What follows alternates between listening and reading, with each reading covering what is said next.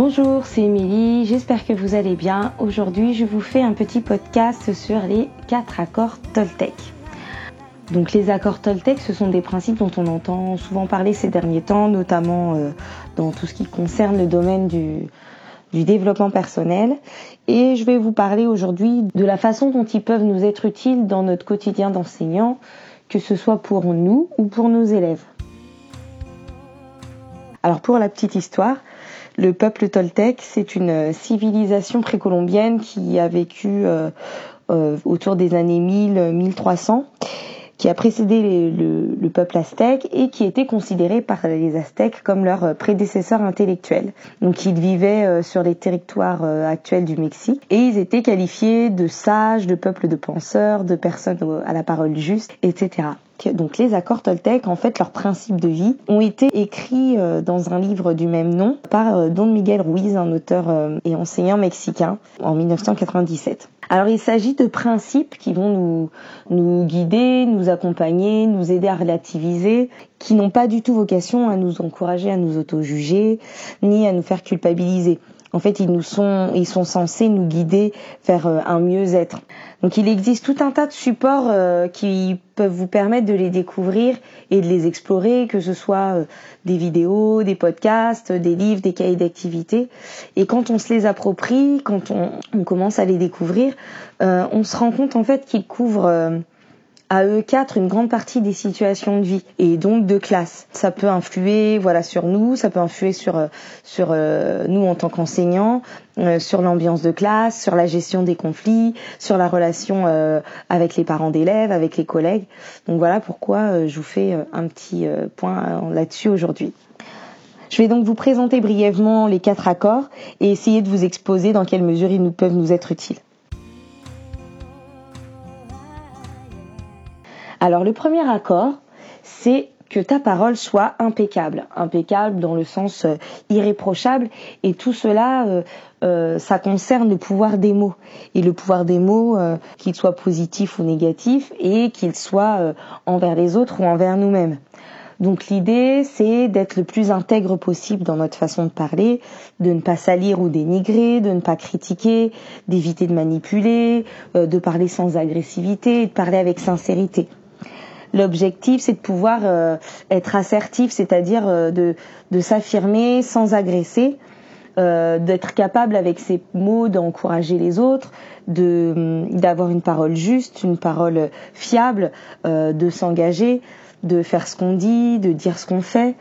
Euh, de ne pas se déprécier, de ne pas se déprécier soi-même et donc de pas nous déprécier nous-mêmes dans notre propre pratique. Et effectivement, bon bah avec les élèves, euh, euh ça, ça, peut, ça va paraître logique, mais euh, de les valoriser, de les encourager. Et on va aussi du coup aller vers de la communication non violente dont je vous parlerai dans un prochain épisode.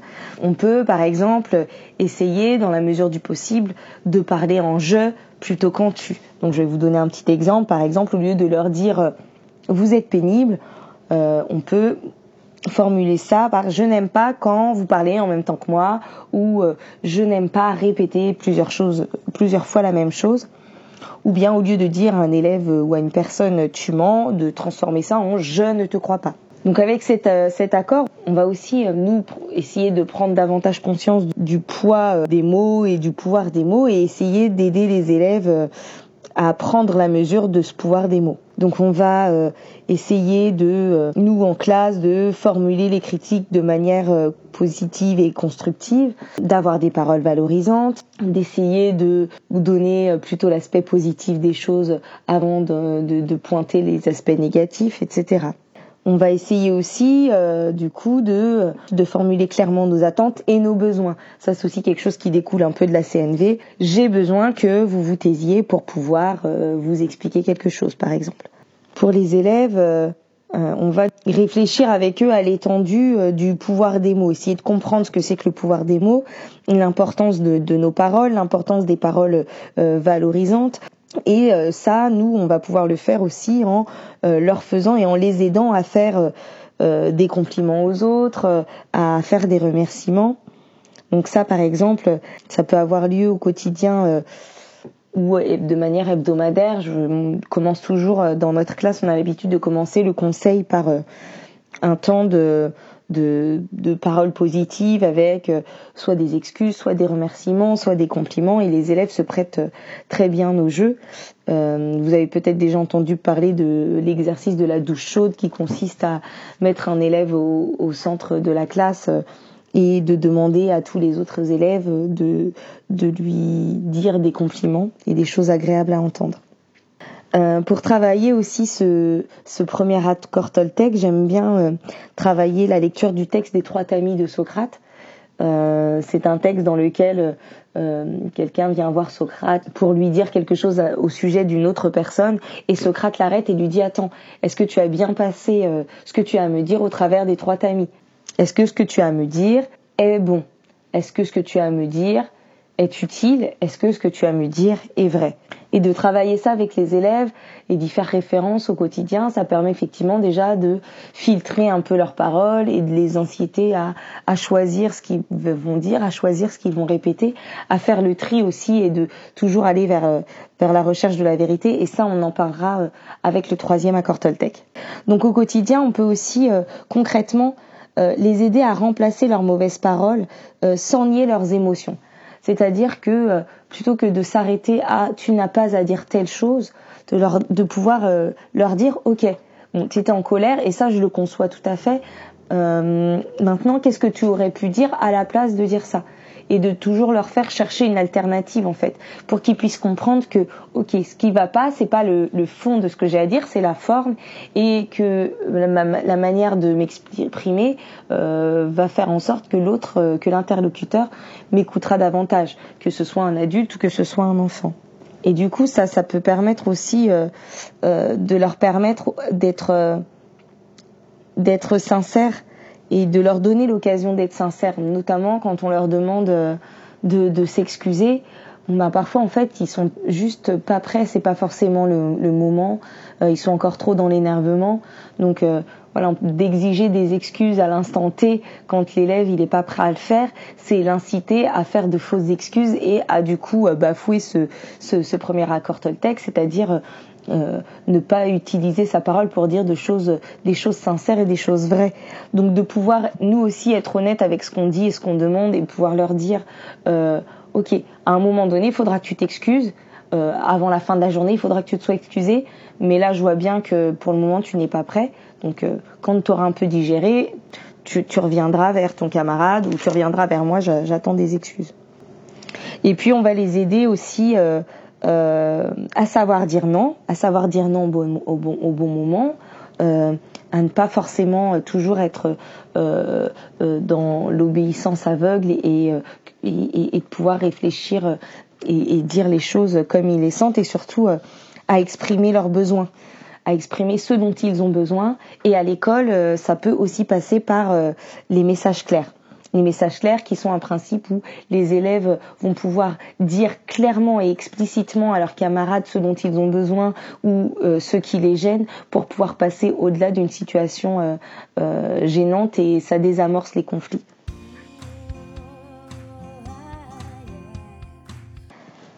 Le deuxième accord Toltec, c'est l'idée de ne pas prendre les choses personnellement, de ne pas prendre les choses pour soi.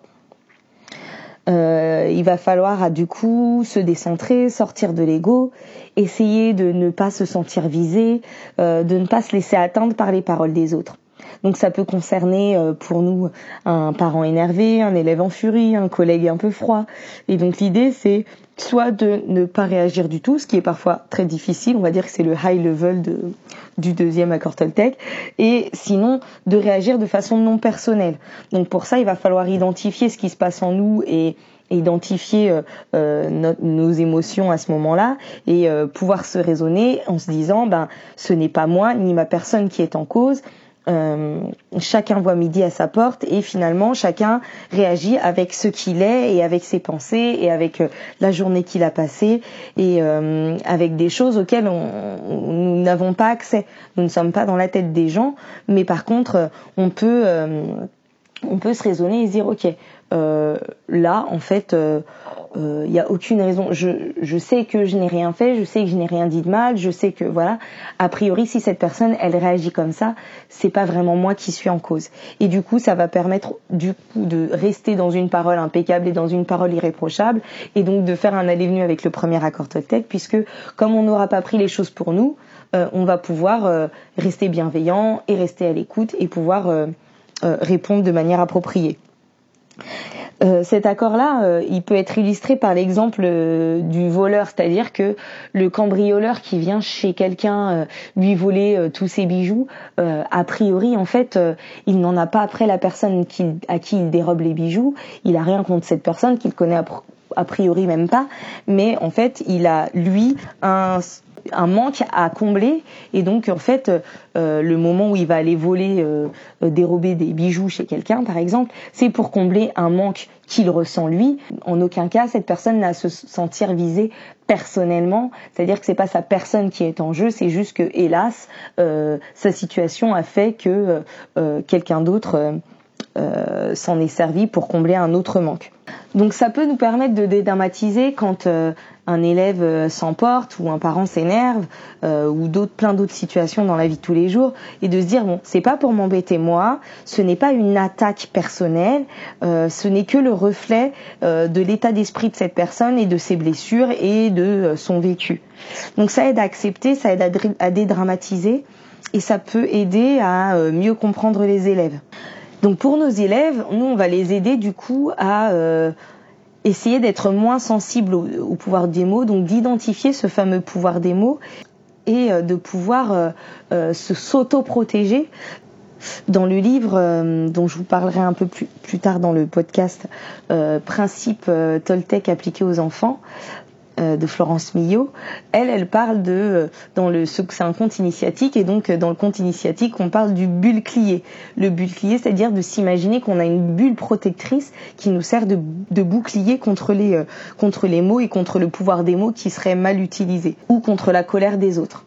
On peut avec les élèves du coup mettre en place des petites scénettes ou des ou parler de certaines situations et, et de pouvoir euh, prendre du recul sur des choses qui se sont euh, soit vraiment passées, soit qui auraient potentiellement pu se passer. On a plein d'exemples euh, tous les jours dans la cour de récréation ou dans les couloirs.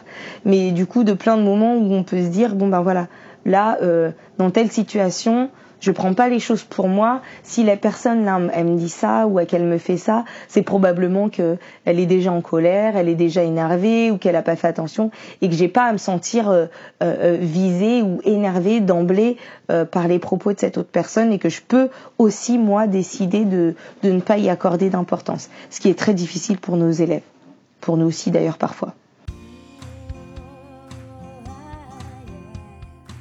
Le troisième accord Toltec, celui qui m'est le plus utile personnellement, c'est de ne pas faire de suppositions.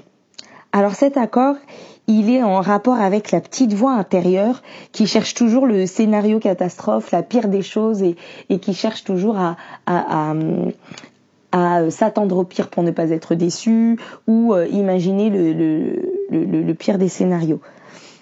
Donc on a souvent le réflexe de penser à la place des autres ou d'interpréter. Et, euh, et, en même temps, parfois, c'est très important de pouvoir euh, euh, interpréter et se mettre à la place des autres. Mais là, l'idée, c'est de ne pas se servir de cette faculté à, interpréter de manière négative pour soi. par exemple, c'est quand on va se dire tiens, telle personne est froide, ça fait quelques jours qu'elle me parle à peine ou qu'elle ne m'a pas parlé. Euh, je pense qu'elle me fait la tête. Du coup, ça c'est clairement une supposition. A priori, tant que cette personne n'est pas venue nous faire de reproches, il n'y a pas de raison de penser qu'elle nous fait la tête. Peut-être qu'effectivement elle est froide pour d'autres motifs. Et puis la meilleure façon de, le savoir et d'éviter de faire des suppositions, c'est d'aller chercher la vérité et d'aller poser des questions. Donc pour éviter de faire des suppositions, euh, l'antidote, c'est en fait de, de poser le plus de questions possible. Quand on ne sait pas, on cherche la vérité. Et donc là, en fait, euh, avec nos élèves, on va aussi du coup les inciter euh, toujours à aller vérifier la véracité de ce qu'on leur dit, que ce soit en science, que ce soit dans la cour quand quelqu'un vient nous dire que un tel a dit ça sur toi. Oui, et eh ben d'aller vérifier les choses et de ne pas supposer que c'est vrai, de ne pas de ne pas euh, supposer que la personne qui nous a frôlé l'a fait volontairement euh, exprès euh, pour nous faire du mal et de toujours vérifier et demander. Et, et pour nous, c'est valable aussi, c'est-à-dire que quand il y a un élève qui vient dans la cour nous parler, nous se plaindre, on, ne va pas euh, d'avance supposer que c'est forcément vrai parce que euh, parce que c'est encore tel ou tel élève ou que c'est forcément faux parce que tel élève on le connaît bien et que c'est pas possible. On va aller vérifier et on va euh, chercher à s'approcher le plus possible de la vérité avant d'émettre un, un, jugement ou de donner une sanction ou de s'énerver.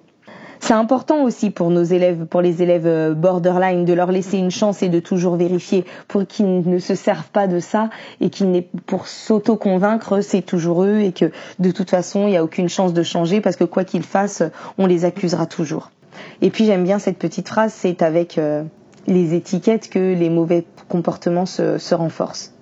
Donc prenons toujours le temps d'aller vérifier et incitons les élèves à le faire. Et donc je le disais tout à l'heure, la solution c'est de poser des questions et en plus ça, ça nous entraîne vers plus de communication et donc forcément euh, au bout d'un moment vers moins de conflits euh, entre les élèves. Et à contrario, en fait, euh, le fait de faire des suppositions, c'est pourtant super important parce que c'est ce qu'on travaille quand on fait de la compréhension, quand on fait des inférences, on fait des suppositions, on interprète. Mais justement, c'est aussi le faire, mais en déduisant seulement les choses en fonction des faits.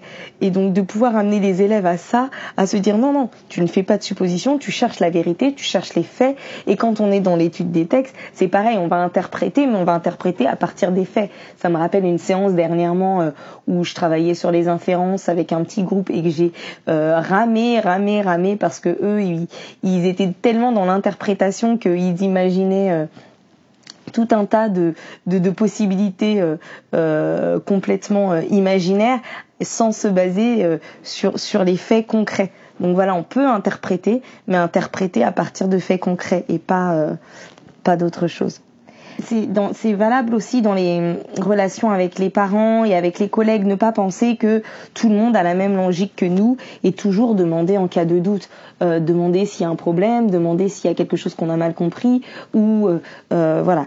On en revient en même en fait, hein, toujours s'assurer de la vérité, s'assurer des choses en, en posant des questions.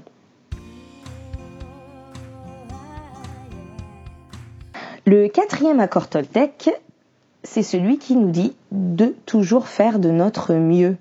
Donc faire de notre mieux, c'est prendre conscience qu'on fait déjà de notre mieux et l'accepter et en fait ne pas toujours être dans la recherche de la perfection euh, euh, qui n'existe pas mais juste accepter l'imperfection dans la mesure où on s'est donné à fond qu'on a fait euh, ce qu'il fallait faire et qu'on n'a pas à s'auto-flageller parce que tel ou tel truc n'a pas marché et que voilà on a fait de notre mieux. Il y a des paramètres qu'on n'avait pas à ce moment-là. On a fait comme on pouvait au moment où on le pouvait dans l'instant T donc on fait les choses à fond, on fait les choses avec passion, mais on ne doit pas regretter ou déprécier les choix qu'on a faits et euh, éviter de commencer à se faire oui mais des scénarios avec des si et si oui mais si j'avais fait comme si c'est utile pour pour euh, euh, se perfectionner à l'avenir, mais si si ça, ça nous dessert en nous faisant nous auto-juger et nous déprécier, ça vaut pas le coup.